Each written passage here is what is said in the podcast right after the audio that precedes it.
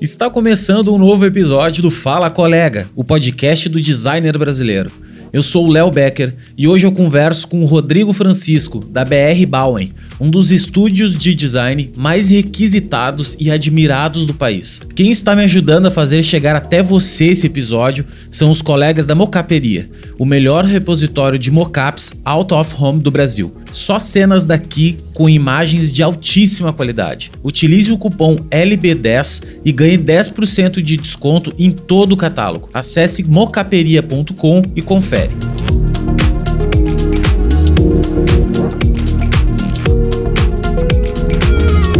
Está chegando o melhor treinamento de negócios para designers do Brasil, o Bem Pago o nosso querido curso que te ensina a atrair, vender e fidelizar clientes de uma forma prática e muito didática. Todo regravado, com muito mais conteúdo e eu tenho certeza que você vai adorar. Fica ligado que logo logo eu vou te dar mais detalhes. Agora, bora pro papo com o Rodrigo.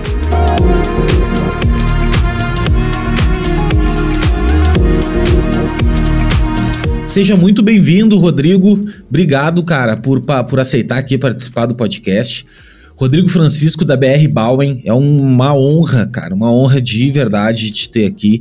O trabalho de vocês é simplesmente fora da curva, é uma das, um dos estúdios mais queridos, né, e, e mais talentosos que a gente tem no Brasil. E eu quero saber um pouco, velho, como é que foi a construção de estudo, como é que foi por trás disso, né? Como é que chegou nesse ponto? Qual é a tua visão de mercado? Como é que tu faz para ter trabalhos tão incríveis? Obviamente que é uma equipe, né? A gente sabe disso, que não, não nada, nada é feito sozinho, né? Hoje em dia, mas tu é um dos sócios fundadores também, né? Então queria saber saber tudo, velho. Queria saber de ti como é que não te conheço realmente, assim, conheço muito o teu trabalho, mas o dono dos, dos filhos, né? O pai dos filhos eu não acabo não conhecendo. Então eu queria que tu te apresentasse um pouco, velho, falasse um pouquinho de ti, como é que era, como é que era o Rodrigo lá atrás, desenhista ou não, como é que era a infância até agora, assim, se tu conseguir fazer uma traçar uma linha aí seria muito legal. Então, cara, obrigado mais uma vez e, cara, o microfone tá contigo. Legal. Valeu, Léo. Obrigado pelo convite, cara. Agradeço em nome de toda a equipe, né, as palavras aí sobre o nosso trabalho. Que você tocou no ponto chave aí para nós, cara. É, tudo é feito em conjunto, né? Né? Junto a gente, a gente faz, faz melhor mesmo. É, é nisso que a gente acredita enquanto escritório. Legal demais, cara. Valeu pelo convite e muito legal o trabalho que você tem feito aí de, de bater esse papo, né? Acho que é a forma mais interessante, assim, de, de trocar essa ideia sem muitas formalidades. Legal demais o formato. Valeu pelo convite mais uma vez. E, mano, me diz uma coisa, como é que era lá atrás? Como é que tu começou? Cara, é que eu estava ouvindo alguns dos podcasts, né, alguns dos que, que, você já fez aí recentemente, ouvi ali um pouquinho do, do Ademas, do Nelson Balaban, do, do Fred Gelli, e é, ouvindo ali o Nelson, cara, eu me vi muito naquilo também, você se identifica muito com aquilo, né? acho que a gente, por ter a mesma idade, né, a gente acaba tendo ali um, um caminho parecido, né, também comecei muito cedo, assim, eu acho que desde moleque mesmo, fui, fui um moleque que desenhava, né? Não desenhava bem, não, mas tinha ali um incentivo muito muito bom dos meus pais. Acho que isso, isso conta pra caramba, né? E, e, nunca fiz nenhuma aula, nenhum curso, nada disso, mas gostava muito de desenhar anime, né, cara? Sou, sou palmeirense, então desenhava muito o escudo do Palmeiras, né? Então é, é, tinha ali uma afinidade com ficar desenhando e acho que isso é, tem isso e o apoio que eu tive né, para olhar para isso e ver isso como qualidade, eu acho que isso fez toda a diferença na minha vida e no caminho que eu vim a trilhar como designer. Né? Então, acho que muito cedo é, eu, eu, tive esse interesse por desenho e, e, sempre fui esse moleque que desenhava mesmo assim. Na minha família, eu não, não tenho pessoas que, que venham do design, né, que tenham ali uma relação com, com design ou com, com arte como um todo, mas é, tenho no meu pai, por exemplo, né, uma, uma pessoa muito criativa, é, que, é claro, né, por circunstâncias não, não se tornou um grande engenheiro, um grande arquiteto, mas sempre foi um construtor, né? Isso tem, eu acredito que isso tem uma, uma influência muito grande no, na, na, nesse lado, né, de entender que é possível com as próprias mãos construir algo novo Então, o desenho para mim foi essa válvula, né, de escape assim. E, e desde muito moleque tive essa essa afinidade. Quando por volta ali dos 10, 12 anos, né? Acho que foi o primeiro, primeiro contato que eu tive com o computador. Então, desenhando é, dos 12 até os 14 ali, eu, eu conheci um pouco desse contexto do que é, do que foi muito ali, né? Eu vi, me vi muito ali no que o, que o Balaban comentou do DeviantArt. Também comecei lá, saca? E tive contato com, conheci o Balaban naquela época, inclusive, acompanhar o trabalho dele, então foi legal demais ouvir ali o, o, o podcast dele, porque é, eu tava, eu existia enquanto designer, né, enquanto ilustrador, né, enquanto moleque que desenhava ali, não sabia o que, que era isso.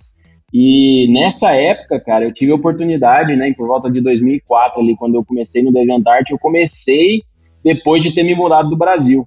Meu pai tinha, né, ele é construtor, né, foi mestre de obras, então tem, tem uma relação com, com construção de fato e a gente foi para os Estados Unidos. E na Califórnia, né, a gente morou na Califórnia por três anos. E acho que esse foi um ponto de virada, assim, é, muito específico para o meu contato com o design, né, passando pela Embaixada Brasileira, eu passei por uma faculdade, né, uma, uma, uma escola de arte, um, um college mesmo, né, de, de, de arte e design, e comecei a pesquisar sobre isso, sabe? Recebi um brochure dos caras, um livro ali, né? Comecei a entender que existia ali uma, uma possibilidade, né? Até então, eu só gostava de desenhar.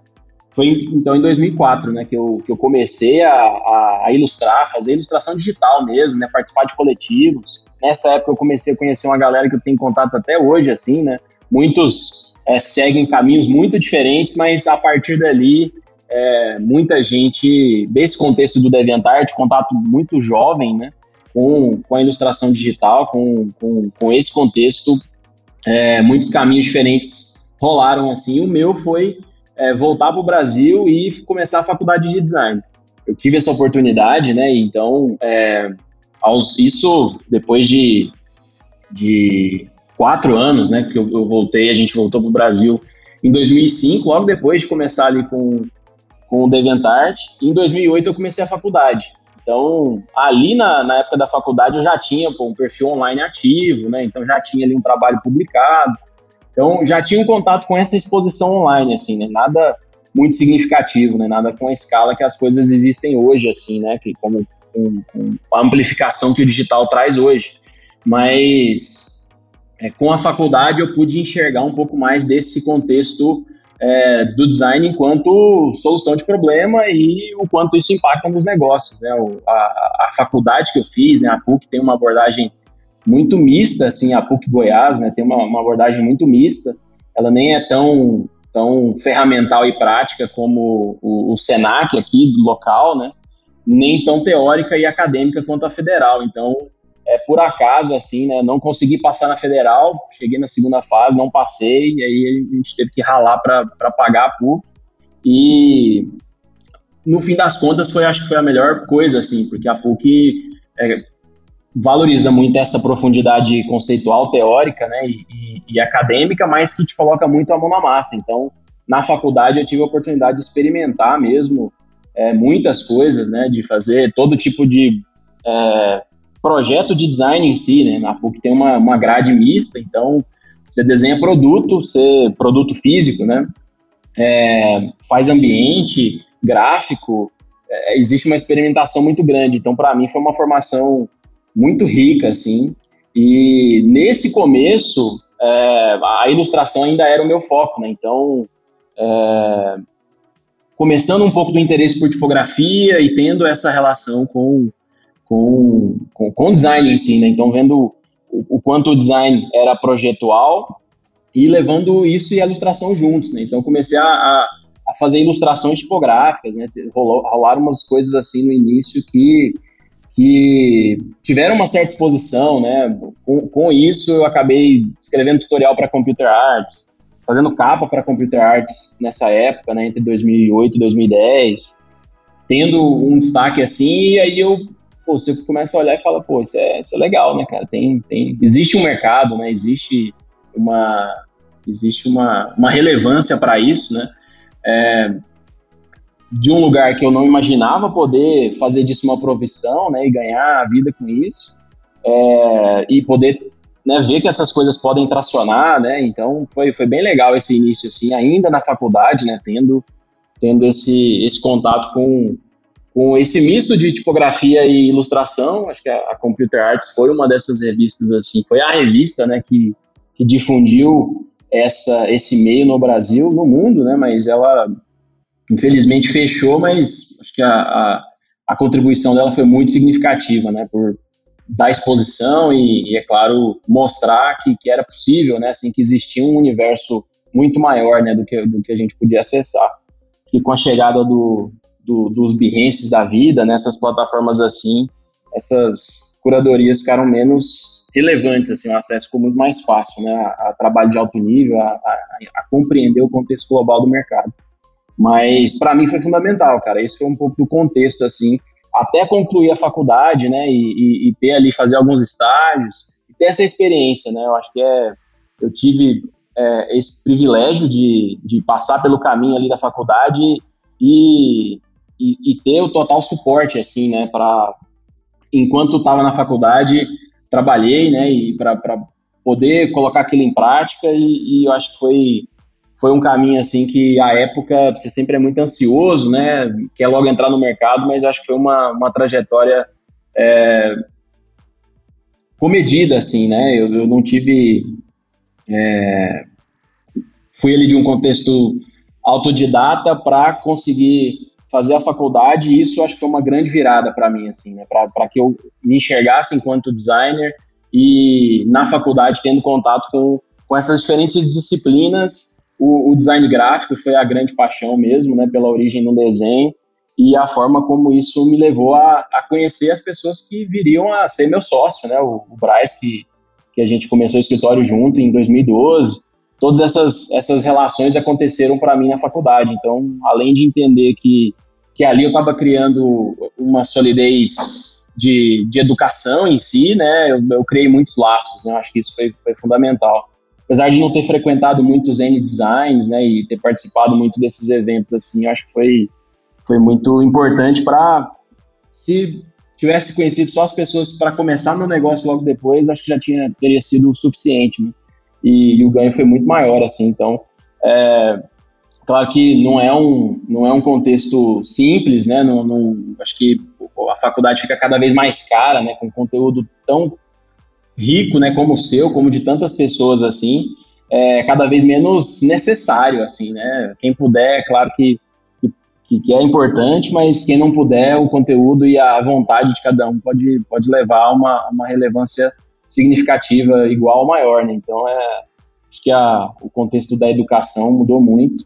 Para mim, esse foi o meu contexto, né? Eu, eu tive esse privilégio de passar pela faculdade e de entender ali que era possível colocar aquela paixão que eu tinha canalizar aquilo para poder ganhar dinheiro com isso, né? E, e, fazer isso de uma forma que, que tivesse processo, né? Que tivesse método, que tivesse ali, que não fosse simplesmente é, o fruto do acaso, né? Ou de, de, do desejo de alguém, assim. Eu acho que essa, esse foi a, foi a, grande coisa, né? Entender que poderiam existir processos, né? E metodologias.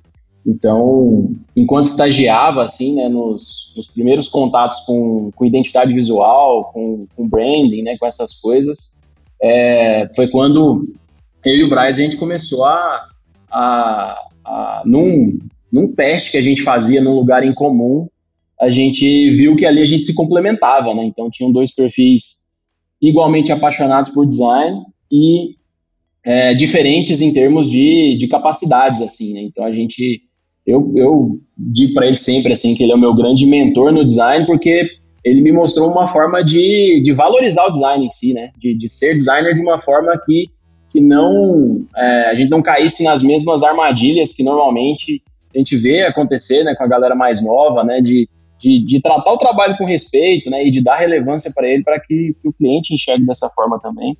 Então, em 2012, né, foi quando isso aconteceu. A gente estava num, num, num estágio, né, numa, ali numa, num, num, num, num trabalho em si, né, por teste ali por uns três meses, e e aí a gente viu que a gente podia fazer como a gente via acontecer na faculdade, né, com processo, com método, com valorização. E é, foi quando a gente começou o escritório, né? Então, até ali a gente já tinha uma existia um pouco desse trabalho publicado digital, né? Ele tinha um portfólio relevante, eu estava construindo o meu, então a gente via ali que era possível é, criar algo que pudesse nos representar, né? A gente pô, não tinha reputação nenhuma, nome nenhum, né? Então a gente entendeu que era importante, no nosso caso, criar uma marca que puder, onde a gente pudesse fazer o que a gente queria fazer para os clientes, para nós. Então, pô, pensar no nome legal, pensar na internacionalização, aplicar é, decisões estratégicas para levar a gente até onde a gente queria. Então, tudo de forma muito empírica, né? Hoje, olhando para trás, pô, nossa, foi tudo planejado, né? Mas claro que não. Então, acho que a única coisa que foi bem planejada foi o nome, assim, porque a gente sabia que a gente queria é, atingir um mercado internacional, assim, que, que a gente já tinha desejo pelo trabalho, né? O Behance foi uma grande janela, assim, para o nosso trabalho, mas enquanto indivíduo não, não rolava muito, assim, né? Nas coisas não, não funcionavam tanto. E aí, o, dentro, enxergando essa oportunidade, criamos um escritório, né, e começamos ali nós dois no início, em 2012, pegamos os primeiros projetos para começar a tentar aplicar um pouco desse sonho, assim, desse desejo de, de ter, aplicar a própria, a própria visão e criar um espaço que pudesse respirar design mesmo, né, e, e que pudesse praticar o design da forma como a gente é, tinha aprendido na faculdade, né? É claro que na realidade isso é pouco factível, assim, então é, em 2012 foi esse ano, assim, que a gente é, pôde acessar um pouco desses mercados, né, assim, fazendo acho que o primeiro projeto internacional relevante que a gente fez foi no primeiro ano, né, que foi para o Norte, que é uma, uma empresa canadense, assim, que, que nos deu muitos aprendizados, foi, foi um projeto fantástico, assim, de desenvolver, extremamente desafiador, mas em 2012 rolou esse desafio, assim, né? De a gente começou sem escritório, né? Da casa de cada um. E a partir daí, é, essa caminhada começa, né? Então, acho que no início se acaba, é, óbvio, né? Fazendo tudo assim. E a gente centralizou isso por muito tempo, né? Acho que até pouquíssimo tempo atrás a gente sempre teve, pensou em expandir a equipe, né? E, e cedo, assim, logo no primeiro ano a gente começou a contratar pessoas, trazer gente legal para compor o time, mas era sempre muito. A gente tinha ali no início uma, uma sede muito grande por criar ali um trabalho relevante e setar uma barra mesmo, assim, né? Então é, é eu e ele, acho que a gente até criou um, um, uma certa é, um, ambiente assim de, de, de, cobrança mesmo interno, né, de forma muito sutil assim que não, não, não existia entre nós, né, a gente sempre é, fez as coisas muito junto assim, mas eram duas frentes muito conectadas, sabe, de, de, de trabalho assim, que é claro tem isso nos, nos impulsionou muito assim, sabe, a gente é, claro que fez boas parcerias no início, né, então isso ajudou bastante ali naquele início a acessar coisas que a gente pessoalmente não conseguia acessar, né? Então tem isso é, acaba ajudando bastante assim, né? A, a, a, desenvolver projetos que a gente normalmente não teria contato, né? Então é, aqui em Goiânia, fora de Goiânia, né? No Brasil em si, fora do Brasil, o projeto da Norte nos ajudou bastante nisso, né? Foi um projeto que a gente desenvolveu ali, quase não desenvolveu ele, né? Porque a gente não respondia o e-mail, né? A galera mandou o e-mail para a gente e a gente não, não, acreditou muito que era real, né? Eles disseram que a empresa pô, tava ali, tinha 18 sedes, ia para um total de 30, estava crescendo, etc. A gente não achou que era real, então foi. A gente quase não fechou o projeto, mas quase a gente não respondeu, né? Mas quando a gente viu que era real, começamos a tocar o projeto. Foi um projeto de seis meses, assim, feito à distância, né? A gente nunca nem viajou para lá, para o Canadá, para desenvolver ele. Então foi um, um, um contexto ali de, de muita de vontade mesmo assim, né? De, de, de imaginando que poderia existir processo, mas é, encontrando um jeito de fazer, né? E, e, sabendo que que o design era a maior cobrança, assim, né? Era, era, era principalmente em colaboração com o time de marketing deles, etc. Então foi um, um projeto de muita aprendizagem que possibilitou a gente abrir o escritório, né? Alugar a primeira sala. E ali nos primeiros seis meses isso ainda era meio remoto, né? A gente trabalhava cada um do, do quarto de casa e, e a partir daí é, essa essa estrutura, né? Começou a se criar assim. A gente alugou a sala que era de um grande escritório goiano, assim, que teve uma relevância internacional bem significativa, né, que foi a Nitrocorps, são grandes amigos nossos. Então, é, a gente teve, assim, esse, essa proximidade com o Marcelon, né, o Mark Almeida, que, que é, é, um dos fundadores, que nos ajudou muito nesse início, assim, né, de colocar o pé no chão, né, e, e, e tentar dar passos consistentes e, e, sempre colocando o trabalho em primeiro lugar e, e tentando fazer ele da forma mais relevante possível. Então, em 2012, isso, esse foi, foi um, um, grande marco, assim, do começo do escritório, né? É, para colocar isso em prática, assim, né? Então, a partir dali, acho que é importante citar um pouco do, de como esse, o projeto da Norte aconteceu, né? Para nós, a, o Behance sempre foi, foi importante, assim, nesse início, porque pô, você, né, o nosso próprio site tinha pouquíssima relevância, assim, é muito recente, né? Então o, o Behance foi onde a Norte nos encontrou, né? A gente tinha acabado de desenvolver um projeto para Laíla Monteiro, que é uma é uma, uma, uma designer de moda goiana também, que, que à época já construiu uma reputação de influenciadora, né? Isso nem era um termo em, 2000, em 2012. E esse projeto foi destaque, aí o Norte nos viu, então é, a gente tem, tem uma gratidão assim específica né, pelo Behance, porque o nosso trabalho teve um destaque relevante por lá e, e ao longo dos anos, né, sempre que a gente é, recebia um contato relevante de fora do Brasil, invariavelmente acontecia de, de, de, de, a gente ser visto primeiro por lá, depois no nosso site, né, isso acabou mudando ao longo do tempo, mas é, ter chegado hoje né, a, a 10 países, né, com projetos em 10 países, veio muito em função do, do que é o, esse projeto ao norte nos proporcionou no início. Né? Então, essa consistência assim, de estar de, de tá sempre tentando divulgar o nosso trabalho da forma mais objetiva possível, mas trazendo ali a, a relevância e o impacto que isso pode trazer para as empresas, é, acho que é um, é um ponto que a gente sempre se preocupou ao longo do tempo. Nesse tempo, né, acho que o, o ter podido palestrar na, na, no N-Design em Goiânia, na Semana Design do Rio, em, ali na época das Olimpíadas, né, então a gente teve, teve alguns, alguns pontos legais, assim, que a gente acaba ganhando confiança, né, isso é bem, isso é bem, bem legal, assim, então acho que o, o, o trabalho do dia a dia acaba nos tirando um pouco do, do, do desse brilho no olho, assim, né? Porque, pô, é, é difícil para todo mundo, tem cliente ruim em todo lugar e, e, e o dia a dia é, é, difícil, né? Mas acaba, acaba sendo um, uma... Esses momentos, assim, não são, não são o foco, né?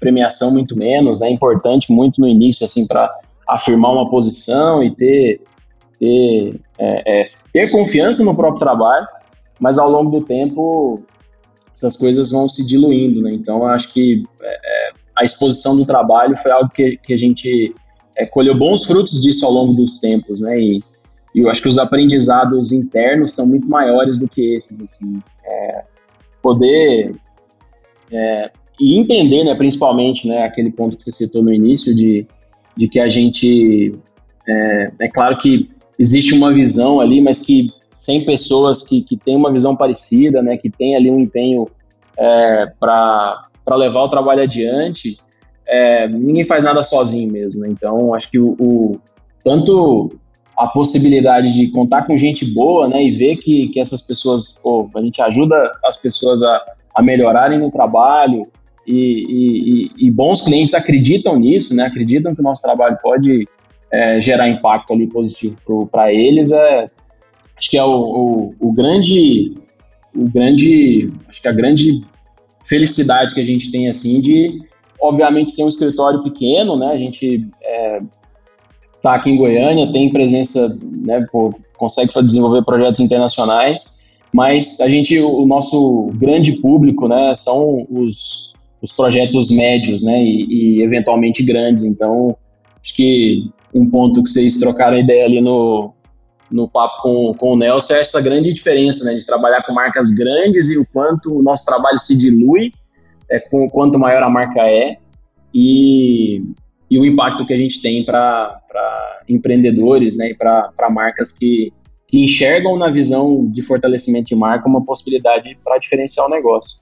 Então essa, isso é sempre, acho que é sempre um dilema, né, que acontece assim, né, de, de mercado, de posicionamento, né, quando dar esses saltos, né, quando isso é, é, é possível e, e, e, é a estratégia do negócio. Então é um, acho que é um, um grande, chegando agora aos 10 anos, né, que a gente completou esse, esse ano, é uma é parte das nossas discussões assim, né, como é, continuar levando essa nossa a nossa visão e a relevância do trabalho, né, e pô, fazendo um trabalho bom, né, no mínimo, é, para os próximos 10 anos, né, e pensando, tentando pensar a médio prazo e, e fazer com que isso seja é, sustentável, né, e, e, que a gente continue cultivando uma cultura de, de, de bom trabalho, de bom design, que, que as pessoas possam se sentir à vontade para errar e para experimentar e fazer um trabalho de, de alto nível. Né? Então, acho que esse é um, um ponto que, ao longo do tempo, a gente foi vendo muito a importância disso acontecer, né? À medida que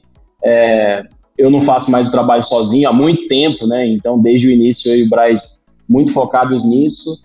À medida que a equipe chega, as pessoas, ótimas pessoas, pessoas melhores que a gente, vêm trabalhar, né? A, a tirar o ego do caminho e deixar as coisas acontecerem, né? Os processos fluírem e, e, e não fazer isso é, ser uma questão é, do ego, né? E deixar o, o, as pessoas deixar, fazer a empresa crescer né, e o trabalho se tornar cada vez mais robusto.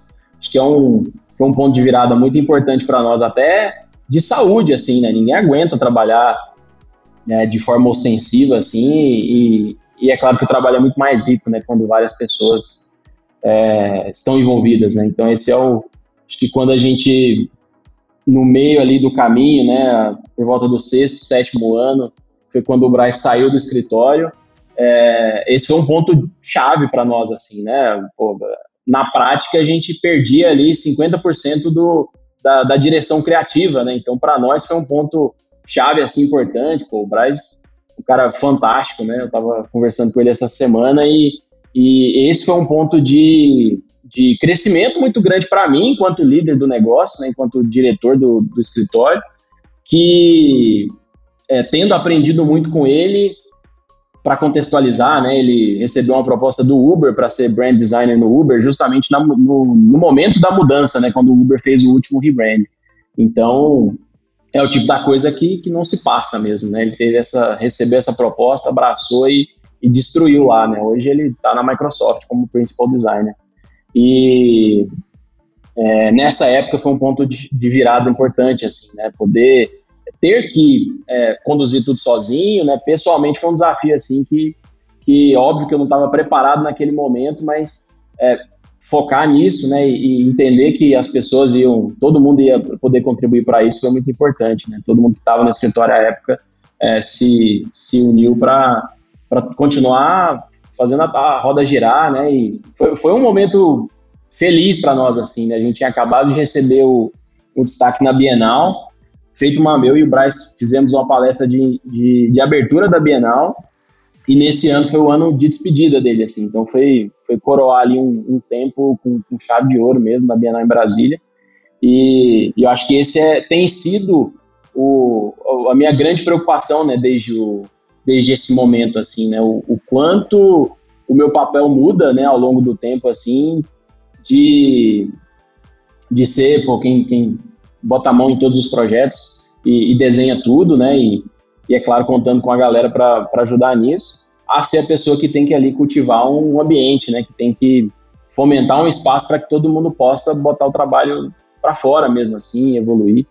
Então, esse é um pouco do contexto que, que tem acontecido, né? E, e acho que desde então a gente sempre se coloca como um cliente mesmo, assim, sabe? Tentando discutir as nossas questões internas e, e falar da marca que a gente está construindo também, né? De certa forma, é, se a gente fala de construir as marcas e, e desenhar a percepção de marca para os clientes, é, esse tem que ser um assunto nosso, né? A gente entendeu isso muito também. Então, são é, é, é nossa pauta recorrente, é, é, claro, fazer o trabalho de alto nível e continuar aprendendo e, e enquanto isso, desenvolver as nossas próprias metodologias e, e aplicar isso para nós, né? Então, a gente, é claro, tem um, uma abordagem bem menos. É, vou dizer. bem menos barulhenta, assim, né? A gente é, tem até uma, um exagero nisso, né? A gente aparece pouquíssimo, né? Então, quando tem um, um convite legal como o seu, assim, é sempre, a gente sempre faz questão de participar. Mas a gente tem uma, uma abordagem, assim, um perfil mais introspectivo, né? Então, é, a gente sabe que isso é uma, um problema no, nos dias de hoje, né? Mas é claro que a gente também sabe que existem vantagens nisso. Então, é tudo uma questão de equilíbrio mesmo. A gente tem muito é, dentro desse contexto, né? Das, de como a gente se posiciona, de como a gente continua levando um trabalho relevante adiante. Acho que esse é o grande assunto que a gente é, trata disso sempre, né? Pô, desde o início do escritório, anualmente a gente tem crescimentos relevantes, né? De faturamento, projetos, crescimento como empresa mesmo. Então é sempre bom poder discutir é, melhorias quando a gente está bem, né? Então acho que é um é um é um, um, chegando aos 10 anos assim foi foram 10 anos de muito aprendizado mesmo assim. Acho que o, é óbvio que fazer o trabalho bem e, e, e considerar que que a gente tem que fazer mais, né, e, e, falar menos do nosso trabalho, acho que é uma, uma grande coisa, assim, que, que rolou para nós e, e é nisso que a gente tá hoje, cara. É bem, é bem um, um, um plano de, de, de longo prazo mesmo, sabe? A gente não, não, não pensa, eu pessoalmente, né, não, não penso em fazer outra coisa da vida, assim. Pô, eu fico vendo tátil, Greco Design, sabe? Casa Rex. São empresas que estão aí há 15, 20, 30 anos e, e, e eu nos imagino assim, sabe? É, uma caminhada longa, consistente, passo a passo e ap aprendendo, né? Com, com, com o caminho para continuar nele, né? Acho que o, as barreiras estão muito menores hoje, né? O, o, o remoto internacional para nós sempre foi uma, uma realidade, mas poder contar com equipes descentralizadas, né, mudar tudo isso na pandemia foi, um ganho, uma necessidade, infelizmente, mas foi um, um contexto que a gente se adaptou bem, assim. Hoje mesmo eu estou no escritório, estou sozinho aqui, e então é, é cada um na sua casa, eventualmente a galera vem, então a gente meio que entendeu mesmo, né? Acho que todo mundo precisou entender essa, essas mudanças, assim, e, e, como isso nos ajuda, é claro, como a gente tem que ser mais organizado, mais, mais estruturado para isso, mas é, são, para nós foram, até hoje, né, eu, eu, eu nunca vou falar 100% para mim, né, porque, de fato, eu nunca construí nada sozinho, é, para nós foram, até aqui foram 10 anos muito legais, assim, que a gente aprendeu bastante, e, e pretende continuar caminhando, né, acho que devagar e sempre, né? O que a gente sempre brinca aqui internamente. Mas, mano, que tu falou várias paradas, várias coisas legais, tá? Até, são várias mesmo. Primeira delas, o lance da faculdade, cara, que que eu também, eu sou um cara que não entrei, eu entrei na faculdade depois de mais velho, não me formei ainda, uhum. estou em processo, e para mim foi muito válido eu ter entrado na faculdade mais velho, porque eu tenho outra percepção da faculdade, completamente outra. Se eu tivesse entrado com 20 anos, cara, eu acho que eu teria posto totalmente fora tudo. E outra porque eu nem conhecia design na época. Na época que eu tinha 20 anos, eu não tinha acesso, ninguém perto de mim tinha. Uh, uh, fazia isso, entendeu? Não, não, eu não tinha esse acesso mesmo. Não é não nem acesso por, por questão financeira ou coisa desse tipo, era por não, não conhecia, sabe? Só que eu era muito fã de tecnologia, okay. muito fã de computador. Na época, bem, né, bem, bem na tua idade também, os uhum. computadores recém estavam entrando, recém. Quem tinha um computador era. Eu me lembro que o meu primeiro computador era um K62500, assim, era. Nossa, tinha um, Era incrível, né? É. Então eu entrei por esse lado. Então, toda vez que eu falo da faculdade, daí tu disse, ah, tem muita gente produzindo conteúdo, eu acho que sim, eu acho que o contexto é outro hoje, totalmente diferente. Nós, na nossa época, tinha o Designer Republic, que eu adorava ele, assim, era um cara, Fantástico. um grupo de, né, simplesmente fora, eu olhava para aquilo e pensava, é isso que eu quero fazer, né?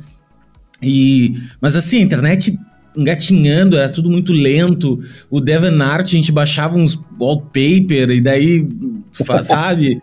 E, era aquilo, velho. Então, assim, era muito.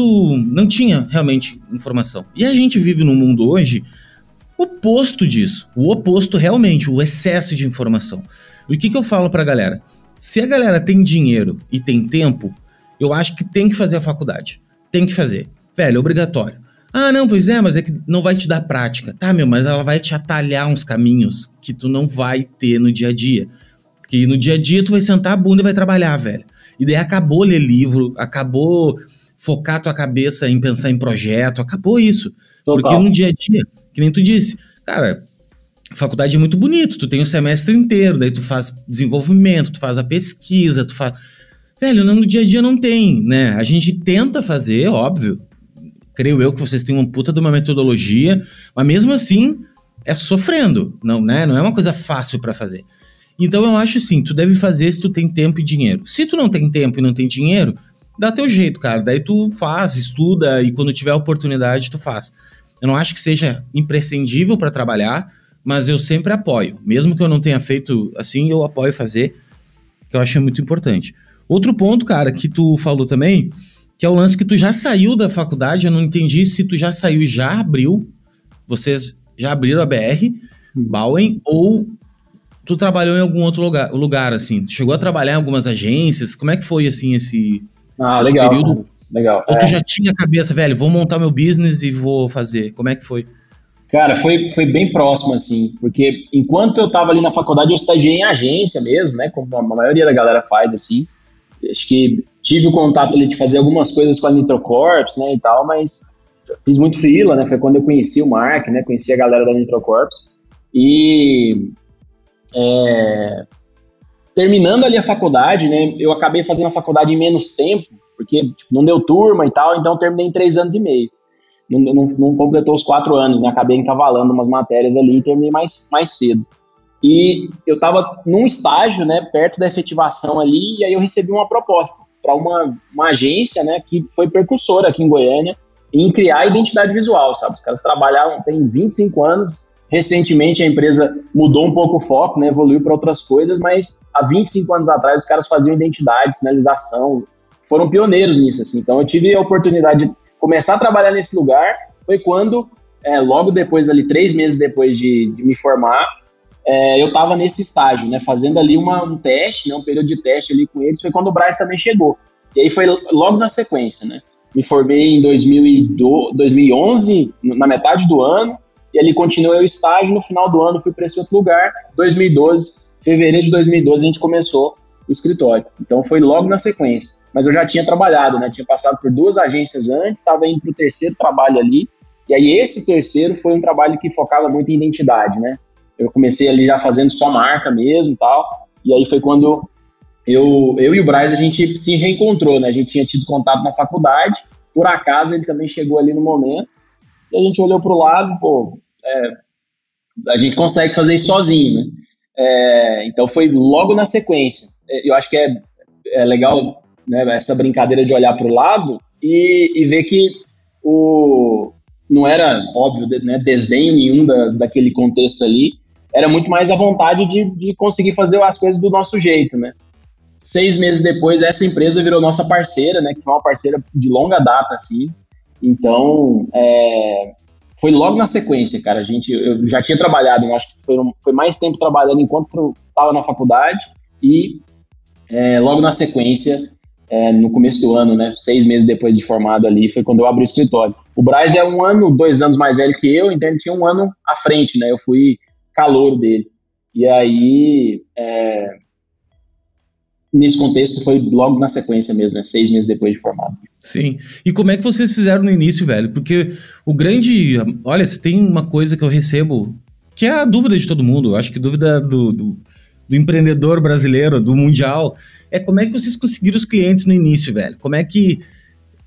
Sabe, tudo bem, vocês tinham conhecimento, mas não tinham portfólio, né? Ou, cada um tinha mais ou menos um portfólio ali. Como é que no início, tá, meu, nós somos a BR Bowen e aí, a gente faz identidade de marca. Como é que vocês chegavam nos clientes? Era uma coisa mais ativa ou reativa? Como é que foi essa estratégia inicial, assim, de, de, de capitanear os primeiros? Cara, como eu comentei, assim, né, por, por esse contexto de, de ser mais ser mais, mais tímido, assim, né, ser uma galera mais introspectiva, a gente, às vezes que a gente tentou ao longo da história ser proativo, né, fazer prospecção ativa, é, eu, é óbvio, né, que a gente fez isso do jeito errado. Hoje a gente faz, funciona, né, então não, não tem problema nenhum. E é, e é claro que é uma estratégia importante. No começo, foi muito de relacionamento familiar mesmo, sabe? Amigos. A Laíla em si era uma amiga, né? Então, foi esse primeiro projeto que a gente fez e que, que ele apareceu ali no Behance. Então, é, amigo, cara, para nós foi isso, assim, né? Ela era uma designer de moda que era amiga da esposa, que, que viria a ser a esposa do Braz, né? Então era, era é, amiga da namorada do Braz à época, que hoje é esposa. E a gente fez o projeto para ela, ela estava ali criando um blog, etc. A gente pô, lançou esse projeto e a partir daí as coisas começam a tracionar. Né? É, essa parceria com, com a Traço, né, a Traço Negócios, que, que é essa empresa que a gente trabalhou por um tempo, depois virou parceiro nos ajudou muito a, a, acessar o mercado, né, desenvolver vários dos projetos que a gente tem que estão no nosso, no nosso portfólio foram feitos para eles, né, assim, com eles, porque eles não faziam isso mais e a gente absorvia essas demandas, né? Então, é, o valor da conexão, cara, de não, não fechar a porta para parceria, acho que é um negócio que ajuda muito no começo, né? É óbvio que é, andar com as próprias pernas né, ao longo do, dos anos é, é, muito mais rentável e, e, é claro que a exposição é muito maior, né? E principalmente ter o contato com o cliente total e ser visto como especialista, né? Que resolveu o problema ali. Mas no começo, cara, foi muito isso, assim, né? De é óbvio que fazendo projetos extremamente pequenos, assim, né? Cobrando o que era é, é condizente com aquele, aquele nível de entrega e com aquela reputação, assim, para acessar o mercado mesmo, né? A gente, felizmente, a gente não tinha um passarinho para dar água, então é, era muito de, de começar ali o projeto e, e, puxando bem pela memória, né? O projeto da Norte ele, ele nos ajudou muito no primeiro ano, né? Porque foi, foi meio que o, o a maior grana que a gente já tinha visto, assim, para um projeto internacional e a gente logo depois dos, dos, nos primeiros seis meses, né, ao norte, dois anos com eles depois implementando o projeto nas 30 sedes. Então foi um, um, um fluxo ali de, de caixa, né, que a gente criou no início, ao longo desse processo, né, de criar relevância, mostrar nosso trabalho, fazer mais conexões e fazer essa roda girar. Então, os projetos vão estar muito próximos da galera, né? Então, muitas vezes você não vai nem receber por eles, né? Pô, a Laíla ainda nos pagou pelo primeiro projeto que a gente publicou enquanto BR Bauer e foi foi um projeto que recentemente completou 10 anos, né? E ela, pô, a marca ainda é relevante hoje, ela usa muito fortemente isso. E, e é muito, a gente é, é muito grato a essas oportunidades do início, assim, né? É, 10 anos é um, é um sopro para nós, assim, de muito aprendizado, mas normalmente essas oportunidades estão muito próximas, né? Então, manter essas portas abertas para nós foi muito importante e são até hoje, né? Até hoje a gente faz parceria com empresas que não fazem o que a gente faz e principalmente internacionalmente, né? Fora do Brasil é muito isso que rola, assim. Então, é, a conexão está muito perto, né? É, conseguir oferecer uma especialidade para alguém que às vezes não conhece aquilo, ou uma empresa que não conhece aquilo, foram dessas conexões proativas que a gente teve e prospecções ativas, de fato, né, que a gente fez, que, que nos, nos ajudaram muito ao longo do processo. E, meu, que massa, massa demais. E eu, eu, assim, a gente sempre fala, cara, queimar filme é a pior coisa que tem, né, cara? Então não se queima pontes é, nunca na exato. vida. E às vezes uma pessoa, ontem mesmo, a gente tava falando disso, assim, que às vezes uma pessoa que tu fez um trabalho agora, velho, daqui a 10 anos ela vai te vai se lembrar de ti e vai indicar ela para uma outra pessoa, ou ela, ou ela virou diretora de algum lugar, ou ela tá participando de um grupo de empresários, sei lá, velho. É muito melhor você ter uma boa impressão, as pessoas terem uma boa impressão de ti, do que ter uma ruim impressão, né? Então. Exato. Realmente é, é incrível. Velho, agora sobre o mercado internacional, que eu gosto muito desse assunto, que é o seguinte: como é que tu falou que o Behance é a grande porta, né? Tipo, o Behance foi o grande divisor de águas para vocês, assim, nesse sentido. Ele continua sendo hoje, tipo, o Behance pra ti é o. pra galera que tá escutando, assim, ah, cara, quero trabalhar para fora do país é expor o trabalho no Behance mesmo, é reganhar selo, realmente, quando tu ganha algum selo, algum destaque, isso impacta diretamente, vocês têm vários selos, deve ter passado, ocorrido isso em algum momento, né, de sentir essa diferença, e como é que funciona essa, essa dinâmica, porque a cultura de lá é diferente, tem vários países, né, quando a gente fala fora do país, tem, é o mundo inteiro, não é só... É. Um país é o mundo inteiro, né? Então são vários países como é que funciona essa dinâmica, cara? Essa, essa dinâmica de, de, uhum. de acordo, de contrato, de, de receber? Como é que é isso, assim? Massa, cara. É, o Behance já foi, né? Acho que no início para nós foi muito isso, assim, até o terceiro ano. Vinha muito projeto do Behance. Ao Norte foi esse primeiro, né? Mas eu, eu, brinco assim que foi uma, uma sorte muito grande, né? Uma empresa do tamanho da Ao Norte tá buscando alguém ali é claro que a gente não, não se ilude né, com isso. É óbvio que ninguém de fora vai contratar trabalho ruim, né? A gente sabe que, que o nosso trabalho foi reconhecido ali por ter uma qualidade, né? Mas é, é óbvio que é mais, era, na época era mais barato, né? Do que, do que a galera de lá. Então a gente sempre teve bem isso bem consciente, assim. Foi bem consciente disso. Foi até o terceiro ano, cara. A gente tem esses dados, assim. A gente faz uma, um acompanhamento bem preciso dessas coisas, assim. E até o terceiro ano do escritório, o, o Behance foi uma, uma fonte de trabalho consistente, assim, né? Eu acho que muito por conta da relevância do projeto da Norte, desses destaques, né? Eu acho que isso fez muito sentido, mas o Behance, ele teve uma, um, um crescimento de, de, de, público, assim, né? De, de quantidade de usuários, de fato, que tornou ele internacionalmente uma plataforma para freelancers. Então, se é freelancer, é, no Behance você vai, vai chover cliente mesmo, né? Se você tiver um trabalho legal lá e que ele vai ser, ter algum tipo de destaque. Porque é, uma, é internacionalmente reconhecido como uma plataforma de, de freelancers. É, a gente teve, percebeu isso, acho que foi logo ali depois que a Adobe comprou o Behance, então o, o foco passou a ser o usuário, né? Por mais que o, o, indivíduo, né, o, o, independente e não as empresas, acho que isso nunca existiu muito foco, mas sempre existiu esse misto. Então, até o terceiro ano foi, sim, uma, uma grande fonte de, de projetos. Uma coisa que rola muito é, é que sempre que, que, se posta um até hoje, né, que se posta um projeto internacional, mais internacionais aparecem. Mas hoje é, é muito mais especulação, assim, né, e, e tem como o volume está maior, tem mais gente, é mais especulação, e raramente algum contato do Behance se torna uma, uma videochamada, né, para poder discutir projeto, para falar mais sério, assim.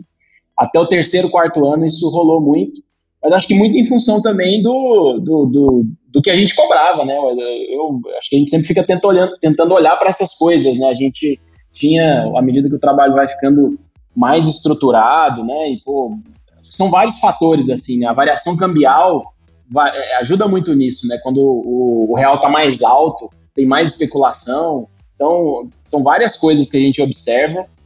A confirmação de que o Behance foi uma. Um, mudou um pouco o sentido da plataforma, né? E que eu acho que à medida que a gente foi crescendo um pouquinho, a gente deixou de ter projetos acessíveis para quem buscava lá também, né? Isso foi um, um, dado que a gente também conseguiu coletar. Tipo, não, não, chegou no momento que nenhuma proposta passava, né, até o terceiro, quarto, quarto ano, assim, então, pô, a gente foi ficando um pouquinho mais caro, a gente começou a cobrar mais e, e não era mais o que a galera esperava do, do patamar de valores de freelance, assim, né. All Norte foi o primeiro e, e talvez até hoje foi o, o, projeto que teve o maior valor é, que a gente já fez, que chegou através do Behance, né, então foi um...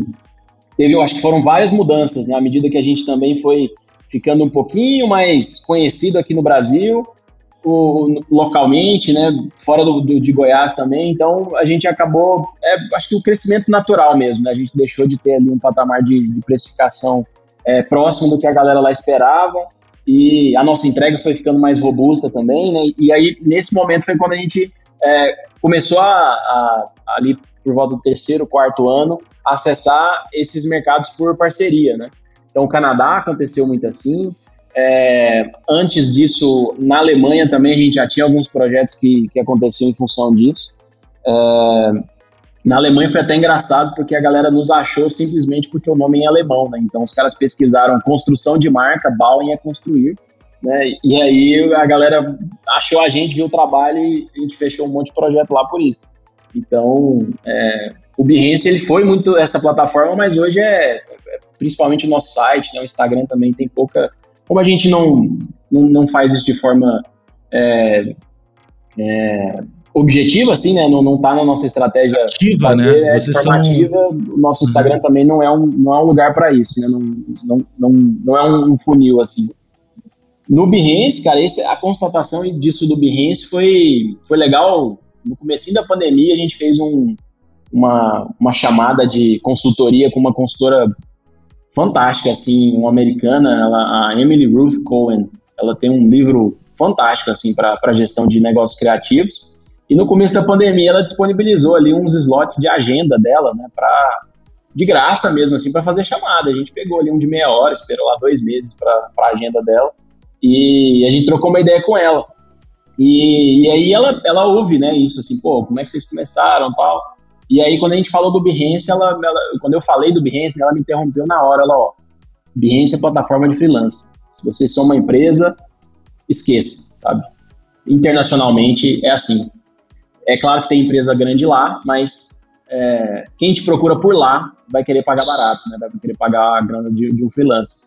Então, é, esqueça, né? Ela, e ela é muito, muito direta, assim, né? O livro dela é brutalmente honesto. É o, é o título, né? Então, ela, ela deu essa letra bem real, assim, que é engraçado ouvir isso. Mas é, foi muito importante para nós. A gente, a gente é muito grato mesmo ao Behance, né? A forma como ele projetou essa exposição, a gente sediou o primeiro evento do Behance Portfolio Reviews no Brasil, aqui em Goiânia também em 2012. Foi 2012 ou 13. Foi um dos primeiros, né? Não tenho certeza se foi o, primeiro, mas foi na primeira leva de Behance Portfolio, Portfolio Reviews. Então, é, a gente é muito grato, mas acho que hoje é muito mais pelo, pela, por, por, por, gostar de construir bons cases né, e botar ali no Behance do que por, por estratégia comercial mesmo. Não, não tem uma, uma relevância grande mais não. Mas, pô, para quem estava começando, né, tudo era lucro, assim, então foi, foi muito bom e, e criou em nós essa, essa consciência da importância de mostrar o nosso trabalho de forma relevante, sabe? Documentar o processo, ter ali um making off massa, né? Isso valoriza muito o projeto. No nosso site, no Behance, no LinkedIn, onde, onde quer que ele esteja. Então, foi um, nos, nos ensinou bastante com isso. E o Behance, cara, o Behance ele te dá essa essa visão de documentação do projeto. Eu acho que isso é legal. É. Isso é uma coisa que, meu, eu até ia te perguntar assim, como é que vocês como é que tu enxerga, porque existe uma desvalorização muito grande do design, principalmente para pequenos negócios, pequenos e médios negócios. É a segundo maior, segundo maior problema que eu recebo, assim, tá? Da galera uhum. que é, ah, mas o cliente não valoriza o trabalho, o cliente não entende o trabalho e tudo mais.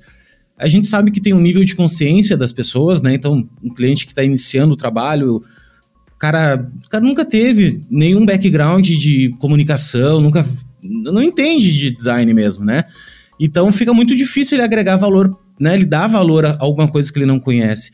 E eu sempre bato na tecla que quem é responsável pra, por fazer isso não é o cliente, é nós que temos que trazer para ele de alguma forma esse valor, né? Trazer para ele, explicar para ele, encontrar maneiras de fazer isso. Quando é que vocês. Foi na faculdade que tu entendeu isso? Foi bem no início que tu entendeu isso? Que, cara, a gente tem que desde o início fazer um case, já fazer a parada. Porque hoje vocês. Trabalho de vocês, tu olha para ele e tu entende que, olha, cara, tem uma construção, tem tudo muito. É, é, muito grande o trabalho de vocês. E é desde o início vocês fizeram isso? Ou já. Isso já dando uma dica para quem tá agora ouvindo, né? Tá começando assim.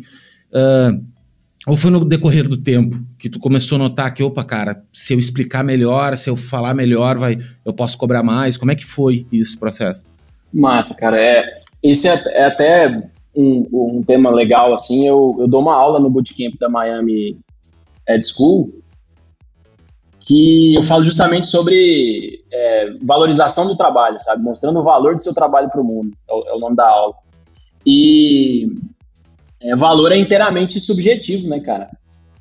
Não, não, o preço é diferente do valor, obviamente. Então, é, se, isso já aconteceu com a gente também, né? Da, da de, de, das pessoas é, pô, não valorizarem esse cliente é errado, sabe? Ele não é seu cliente, né? Ele não é, não, não é o perfil certo, não é a pessoa certa para ver o seu trabalho. Então, isso para nós começou muito cedo, cara. Acho que até pela experiência de já, já ter o trabalho ali no Behance, a gente já tinha entendido um pouco dessa linguagem de documentação de processo. O Behance, ele, ele tem uma curadoria muito específica, assim, para destacar projetos, né? E no começo, cara, a gente seguia esses critérios. Né, o que, que a curadoria fala e, e é justamente isso, mostrar que existiu profundidade de processo, compreensão e profundidade de processo para chegar àquela solução. E, e, é claro que isso é basicamente o, o contexto dos seis meses ali da faculdade que você comentou de um projeto, né? Mergulhar, entender e propor uma solução. Então, é, para nós isso aconteceu desde o início, assim. Esse case que eu comentei da Laíla, por exemplo, que foi destaque lá, é um projeto belíssimo, assim, mas ele, ele tem uma documentação legal, sabe? Tem um vídeo falando sobre o processo, sobre a pessoa, né? Uma marca pessoa, a gente fala, né? Fala de como aquele processo aconteceu.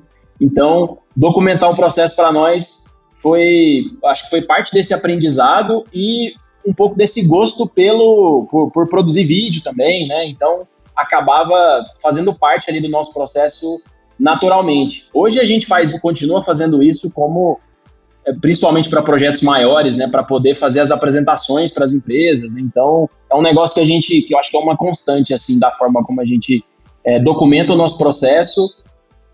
Primeiro entendendo que, que é inteiramente subjetivo e que a gente precisa demonstrar que como especialista já, como especialistas, é, entregar o trabalho, né, pô, mockup bonito, foto, etc. Tudo isso é, é, muito importante. Mas aquilo é só a solução, né? Só, é óbvio, né? Não desvalorizando a solução. Mas o que faz a gente chegar àquela solução é domínio do processo. Então, mostrar que, como especialistas, a gente domina o processo é uma garantia de credibilidade mesmo, né? E acho que o grande aprendizado mesmo foi entender que a gente documenta o processo enquanto ele acontece, não monta um case depois, né? Então hoje, cara, a gente, enquanto o processo acontece, a gente está gravando reunião, tirando foto, documentando tudo para que o case seja, seja montado enquanto ele acontece. Né? Então, ao invés de montar o case, a gente simplesmente conta a história do, de como foi aquilo.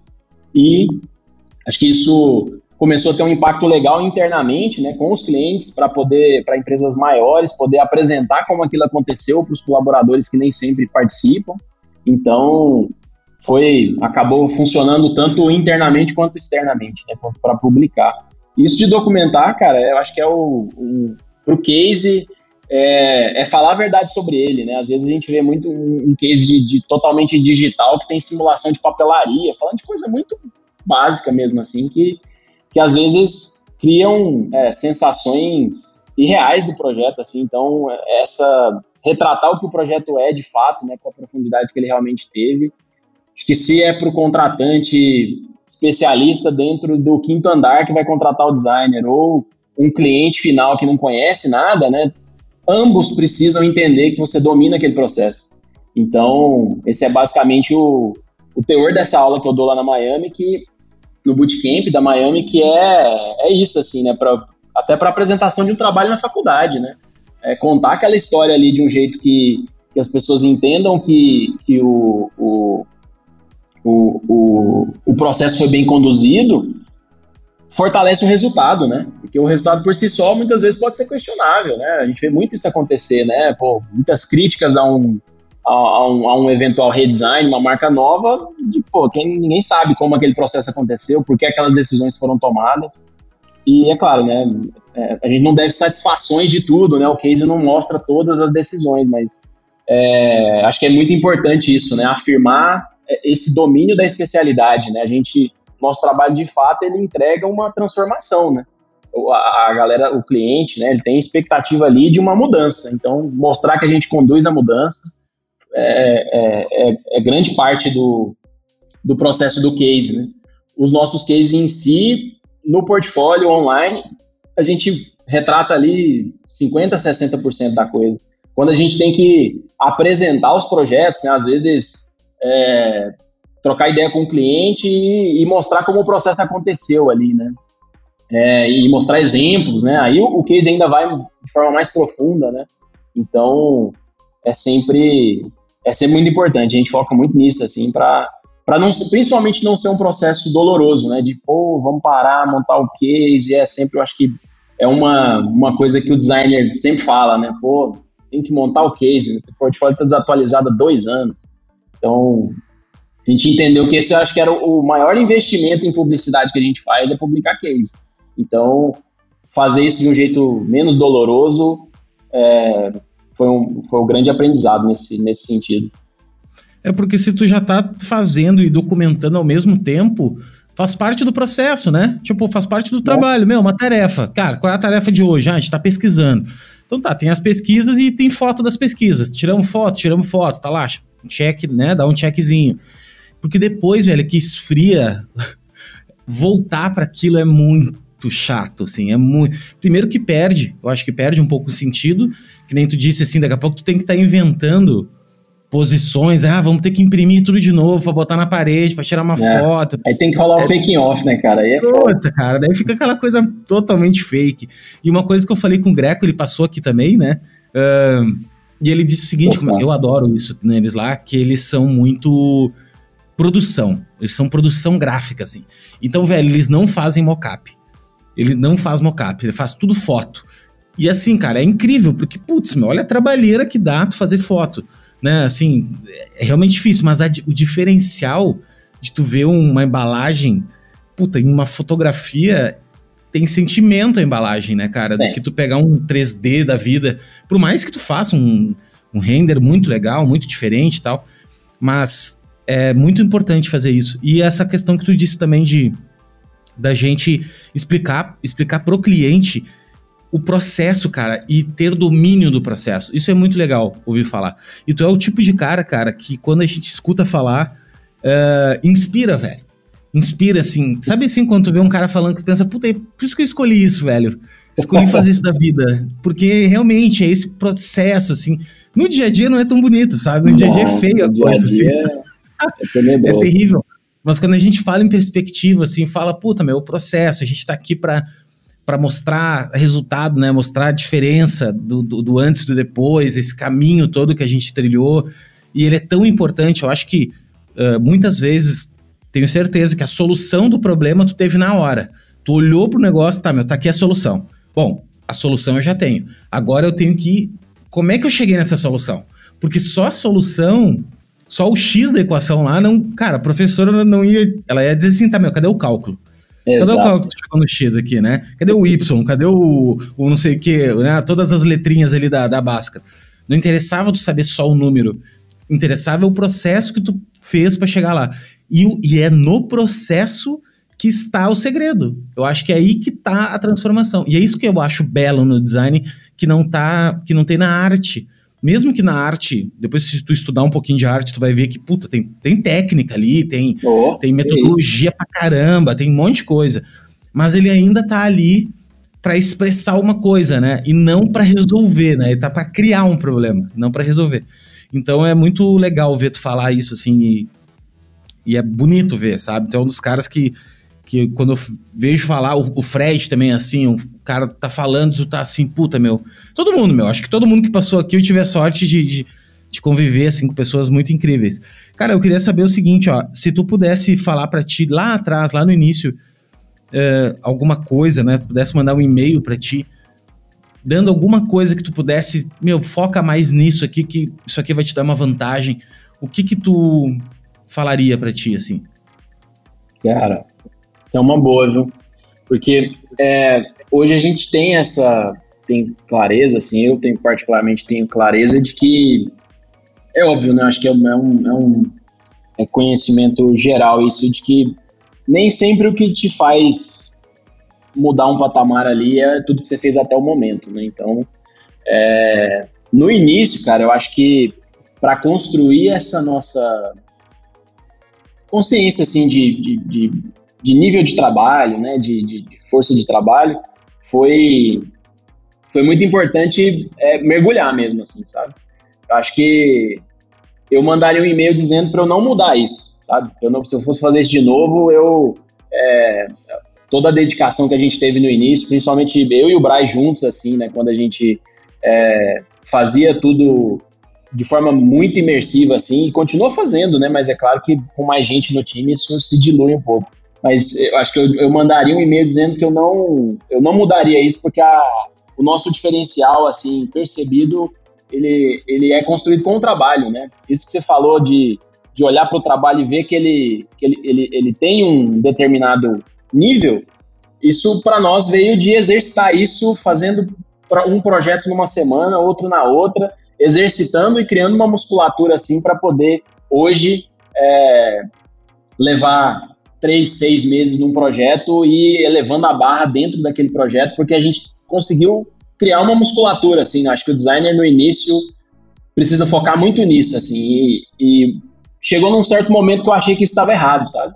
Mas hoje eu vejo que isso foi, foi grande parte do nosso, do nosso aprendizado, do meu aprendizado, é, ter aquela dedicação assim e ser viciado no negócio mesmo, sabe? Ser fanático em design e, e mergulhar nisso, porque isso hoje é que, que é óbvio que eu, eu, tenho outras atribuições, é falar de forma confiante sobre o que a gente faz hoje, né? E, e pô, eu fico feliz demais de você, comentar isso, que, que, que falar assim inspira, cara, porque é, é basicamente o meu papel hoje, né, velho? Com todo mundo aqui dentro do escritório.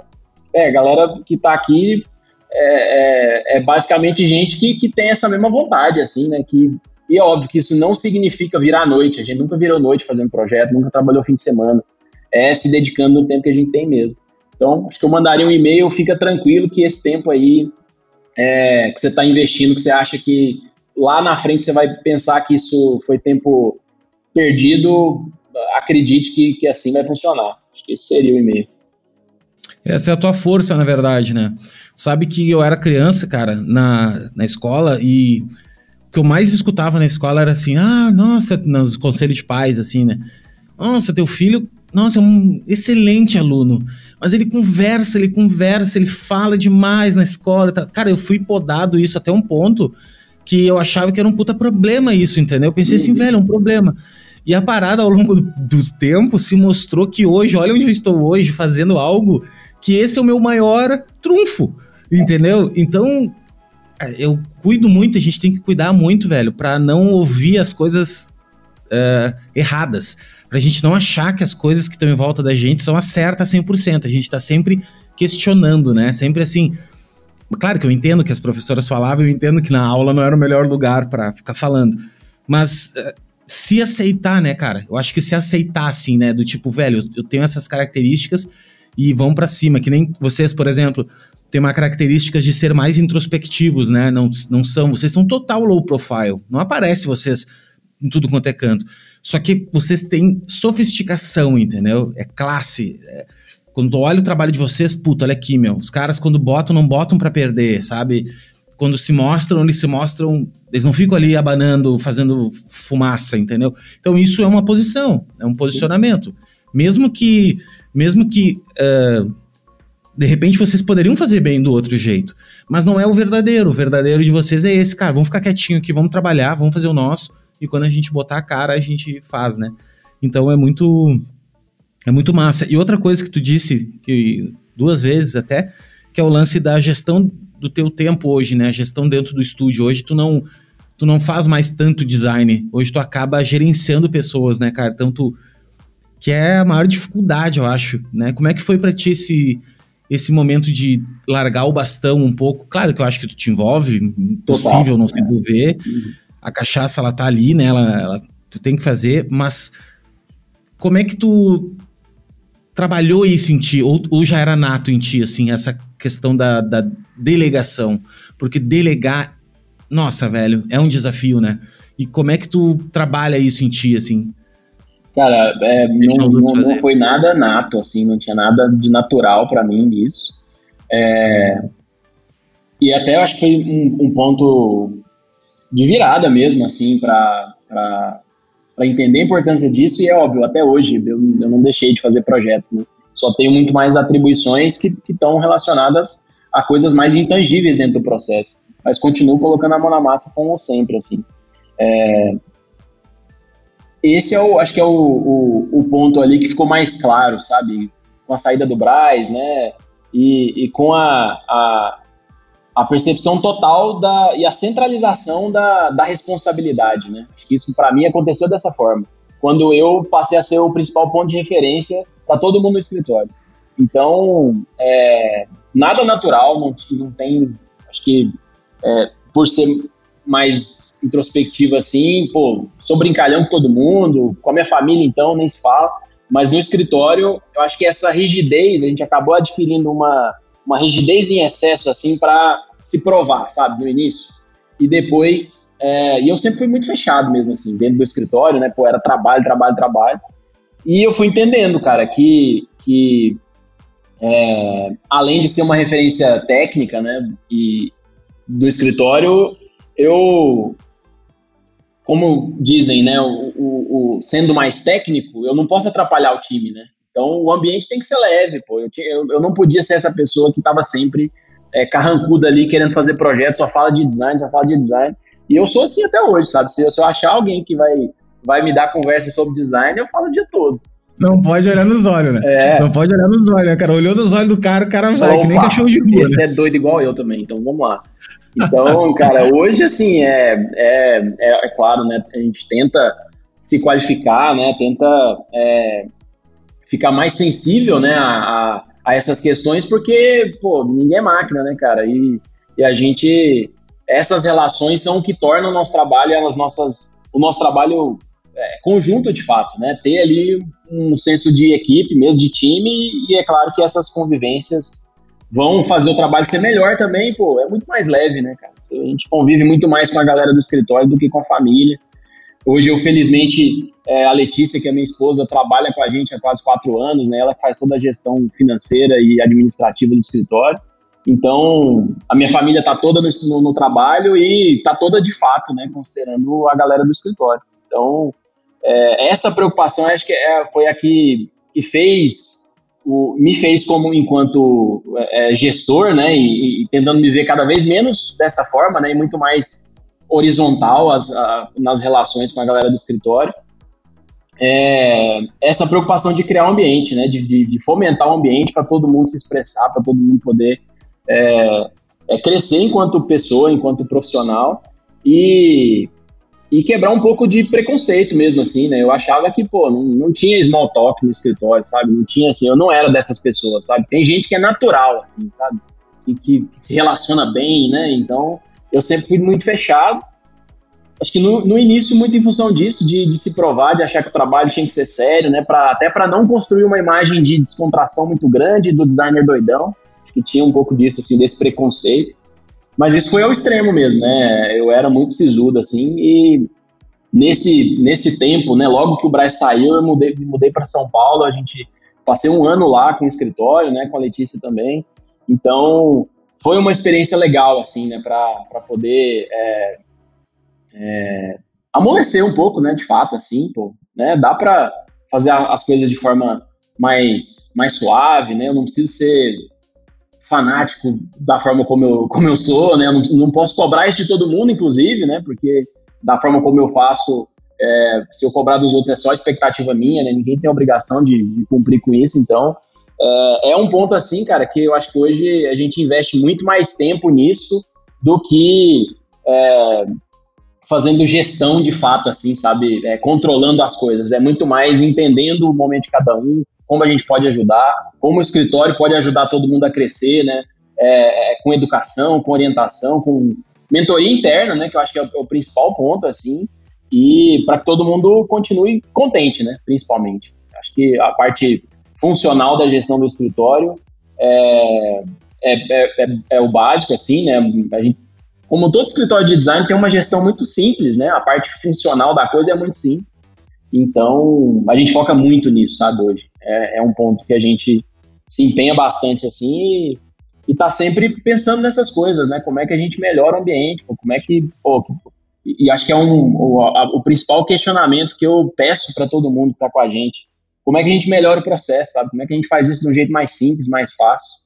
Tá bom, não tá, sabe? Então é, é tenta ser um, um, um fazer com que seja um processo simples, né? Porque na, na prática o que a gente faz tem um nível de complexidade grande, é, seja estratégico, verbal ou visual. Então, é, o ambiente não precisa ser complexo, né? Não precisa ser sisudo. Então, para nós essa foi uma grande mudança e é um, é um negócio que a gente foca bastante hoje. Cara, aqui tu é o CDF, velho. Tu era o CDF da turma, velho. Então é difícil pedir pro CDF ser o cara, o, bagunceiro, né? Então. É.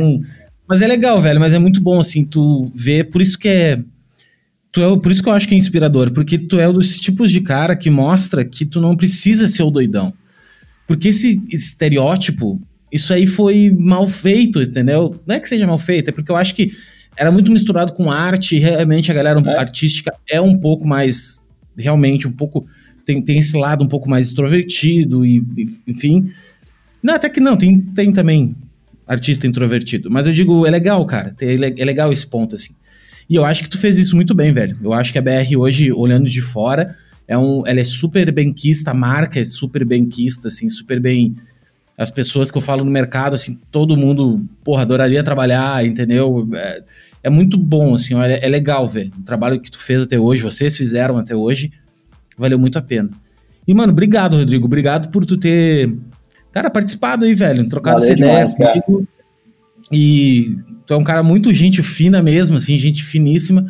Eu até achei que tu era mais, tipo, mais fechado, assim, tal. Mas daí quando tu falou do introspectivo, eu pensei, não, velho, é isso, assim, né? Tu é um cara... Uhum mas tu fala bastante, assim, de, de, com muita paixão, com muito amor, e isso que importa. E eu tenho certeza que a gente botou mais uma sementinha, assim, na, na cabeça de quem tá escutando, na minha. Eu falo para todo mundo que eu sou super egoísta, eu faço isso aqui para mim, e, e por incrível que pareça, isso reflete em mais gente, né? Então é legal isso, é, é uma relação super ganha-ganha.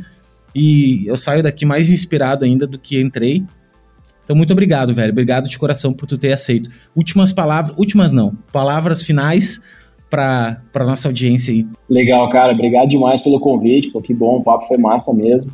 Valeu mesmo pelo convite. Agradeço as suas palavras, né, em nome do escritório, né, de todo mundo que ajudou a fazer isso aqui até hoje, todo mundo que já passou, todo mundo que está aqui hoje e quem vai chegar no futuro. Então, obrigado mesmo, cara. Só tenho a agradecer mesmo seu trabalho aí em difundir a, a palavra do design é, é fantástico, trazendo nomes muito relevantes, né? Quando eu vi ali, pô, tinha Greco, tinha Gelli, Balaban, Ademas, só meus ídolos ali, eu falei, pô, é... Quem eu sou eu, né? né? Quem é que eu esperei, eu? né, velho? É que assim, eu falo pra todo mundo, eu esperei primeiro, deixa eu botar uns caras bem grandes, que deles. Agora ninguém diz que não, entendeu? É humano. pô, se meus ídolos estão ali, eu vou fazer o quê? Cara, se bem que é o seguinte, velho, eu vou falar bem a verdade. Uh, se eu devo ter tido um não até hoje, foi muito pouco. E não foi um não porque não quis, foi um não que não podia naquele hum. momento e tal. É, cara, esse e, velho, assim, a galera é muito, muito receptiva. Galera muito receptiva. É. E cada vez mais, assim, e eu quero. Esse projeto, para mim, é um projeto ah, demais, meu. Eu adoro fazer isso. E eu acho que a gente precisa disso, cara. De verdade, assim, não é porque eu faço, acho que outras pessoas também têm outros podcasts que eu super apoio também. Mas a gente se falar mais, cara, uh, trocar ideia, entendeu? Ver que, puta, é possível, sabe? Ouvir a tua história, ouvir a história de outras pessoas. É muito legal, velho. A gente tá num país gigante, mas a gente tem a internet para conectar. Então eu acho que a gente não tem mais desculpa para ficar sozinho aí, cada um isolado no seu canto, né? Então é muito massa, muito massa poder contar contigo. E eu vou te alugar mais vezes. Vou vir, vou, vamos fazer live. Cara. Isso aí. Demorou. Valeu. Demorou. Parabéns pelo obrigado. trabalho. Até mais. Valeu, cara. Valeu mesmo. Obrigado. E obrigado por quem está escutando até agora. Valeu por ter participado. Sigam lá o Rodrigo na, na BR Bauer. Quem, pelo amor de Deus, não conhece, vai conhecer agora. Eu vou marcar todo mundo aqui e a gente se vê na próxima. Valeu. Valeu, Rodrigo. Valeu.